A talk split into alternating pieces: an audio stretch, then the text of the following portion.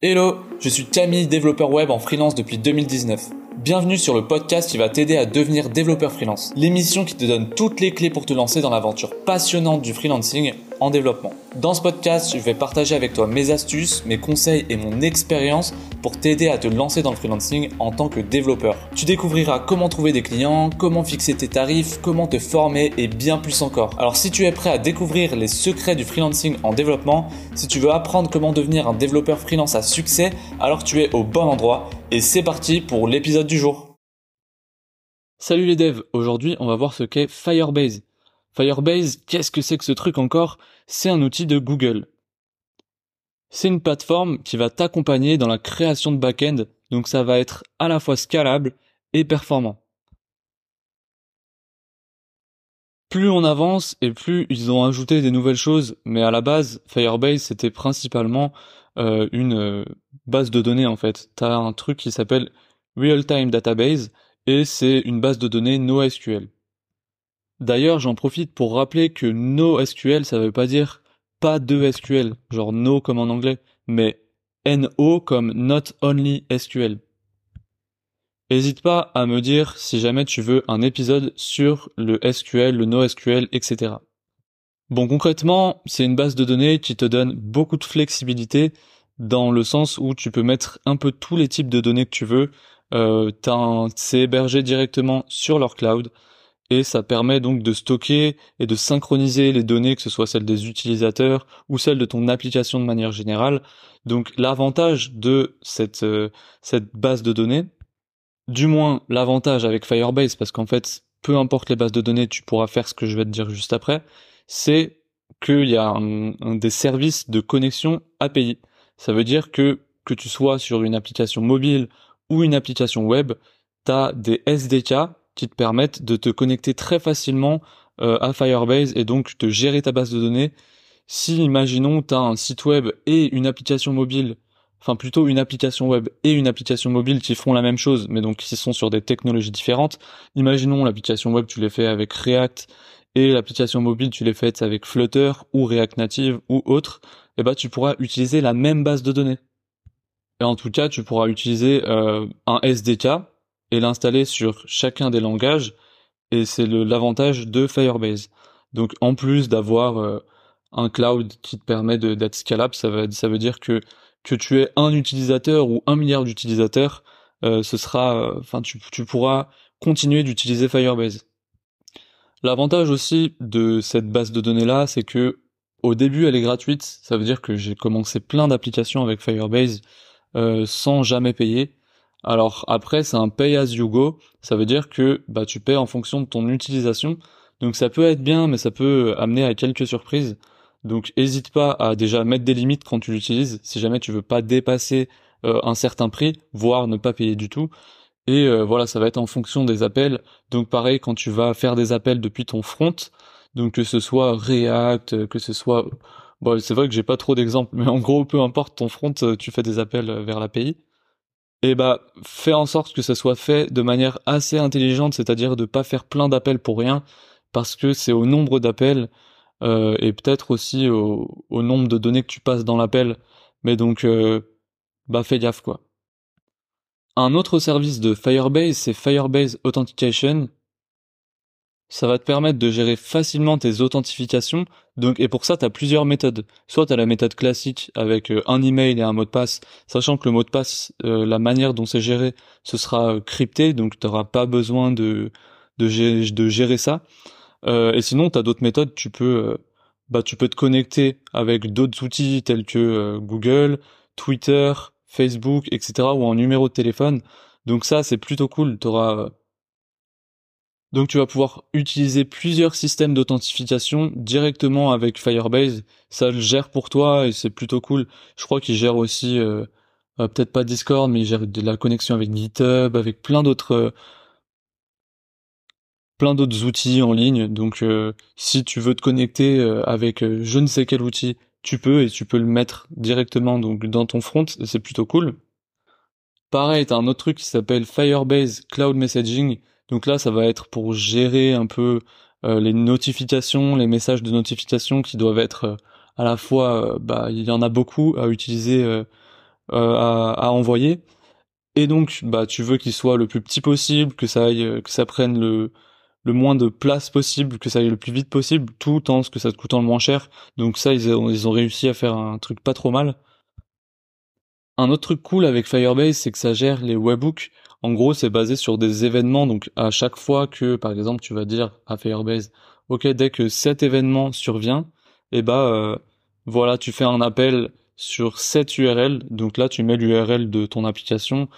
Et par exemple, si tu es sur Next.js, tu mets, euh, bah, tu mets un lien vers ton API. Et ton API, elle va faire, je sais pas, euh, elle va faire quelque chose en fonction d'un événement asynchrone que tu lui envoies. Ça peut paraître compliqué à tout ce que je te dis, donc si t'as pas toutes les notions, c'est pas grave.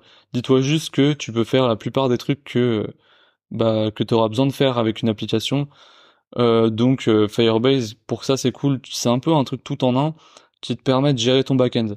Donc toi, tu t'occupes du front, le backend c'est Firebase, et il y a moyen que tu connectes d'autres petits trucs, mais globalement tu pourras tout faire avec Firebase. Si je devais résumer les avantages, c'est que déjà il y a un démarrage gratuit, comme je t'ai dit. Tu as une certaine vitesse de développement puisqu'ils ont des outils qui te permettent d'ajouter le SDK très facilement. T'as qu'une seule plateforme de développement d'application de bout en bout. Ça veut dire que tu peux euh, l'utiliser pour euh, à la fois un truc mobile, à la fois un truc euh, web. Enfin, c'est tout en un, c'est cool. C'est proposé par Google, donc tu peux clairement te baser dessus dans le sens où ils l'utilisent aussi pour leurs propres euh, applications et que ça reste une entreprise euh, sur laquelle tu peux avoir confiance. Grâce à cet outil, bah, les développeurs peuvent se concentrer sur le développement front-end. T'as pas à t'occuper d'un serveur parce que c'est eux qui s'en occupent avec le, leur système cloud. Donc toi, t'as as juste à utiliser la plateforme et c'est tout. Tu peux contrôler les erreurs directement sur la plateforme et ça, c'est plutôt cool, sachant qu'avec euh, bah, voilà certains autres outils, tu es obligé de mettre en place quelque chose dans ton front pour contrôler les erreurs, alors que là, il le fait lui-même et c'est cool. Et un dernier point, c'est la sécurité. Tu peux mettre en place des, euh, forts systèmes de sécurité euh, en entrant et sortant vers ta base de données. Maintenant, parlons des désavantages et des limitations de Firebase. Donc déjà, il est pas open source, mais t'inquiète pour ça, j'ai un, une alternative à Firebase qui s'appelle Supabase et je l'ai jamais testé mais on en dit que du bien. C'est exactement pareil que Firebase sauf que c'est open source. Alors bien sûr, il me semble qu'avec euh, Supabase, bah tu dois euh, gérer bah ton serveur, tu dois il y a plus cette fonction cloud qu'il y avait avec Google, mais en tout cas, c'est open source et très certainement euh, il y, a, des chances que tu puisses t'en tirer pour moins cher. Par contre, tu vas devoir t'en occuper moi perso, je préfère euh, tout avoir au même endroit, pas me prendre la tête et me concentrer sur le front-end. Comme c'est pas open source aussi, bah t'es obligé d'utiliser le fournisseur de Google, donc euh, t'es un peu cloisonné quoi.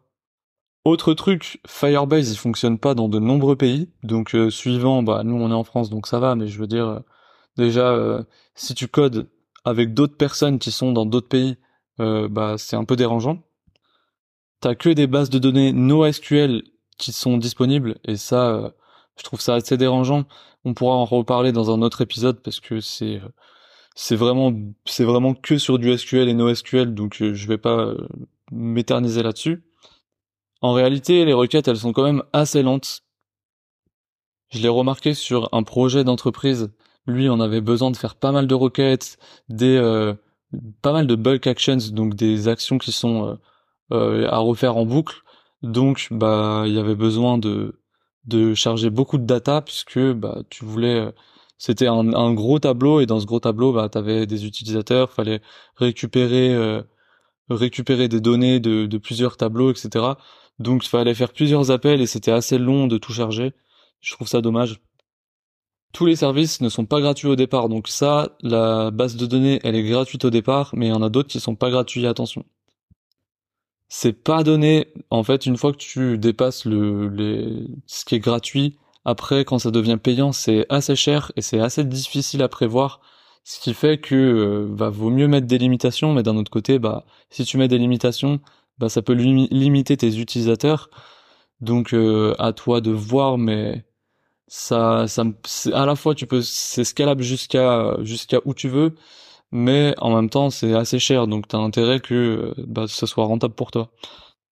Après, quand je te parle de ça, euh, je te parle à un point où, euh, où je sais pas, t'as 5000 utilisateurs, 50 000 utilisateurs.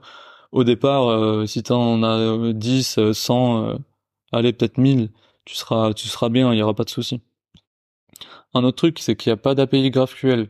Donc ça fait que quand tu fais tes appels, c'est pour ça que c'est lent aussi, c'est que suivant ce que tu veux dans bah dans ta base de données, tu peux pas faire les appels que tu veux. Donc, euh, enfin, tu peux pas get la data qui t'intéresse. Tu es obligé la plupart du temps de get by ID.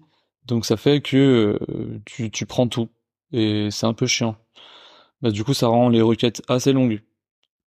Bref, voilà pour Firebase. Firebase, euh, pour l'historique que j'ai avec, j'ai créé une application mobile avec. Donc, c'était pour c'était une application pour euh, avoir nos événements d'école dans mon école euh, d'ingénieur.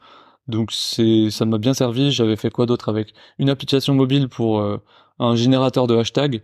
Donc j'avais gardé les hashtags avec des groupes. Je les groupais en voilà en groupe de hashtags. Et donc ça, je le mettais dans une application, etc. Donc ça, c'était pour avoir une base de données dans les deux cas. Et j'ai aussi utilisé Firebase en entreprise, donc dans, un gros gros projet. Euh, c'était avec euh, ThemeCloud, qui est maintenant euh, Faster. C'est un, un hébergeur spécialisé pour WordPress. Donc on a fait une interface vraiment ultra clean. C'est vraiment la plus clean que j'ai vue. Et des hébergements WordPress, j'en ai fait, ou des hébergements tout court. Hein. Lui, il est vraiment le plus simple possible. C'est fait pour qu'un débutant, débutant, débutant puisse vraiment prendre en main l'outil. Donc d'ailleurs, ils fournissent 30 jours gratuits de d'hébergement. Donc euh, quand tu veux créer un site WordPress euh, gratuitement pendant 30 jours, franchement, ça fait bien le taf. Euh, bref, mais en tout cas, on a utilisé Firebase sur cette application et bah forcément on a on a rencontré certains problèmes, mais de manière globale, franchement, ça fait Firebase, ça fait bien le taf, c'est vraiment scalable.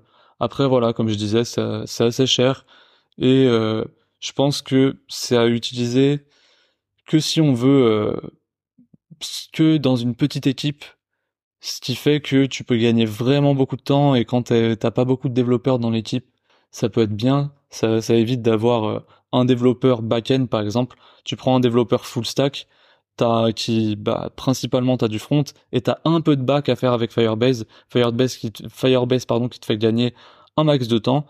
Donc euh, bah voilà, c'est plutôt cool pour les petites équipes.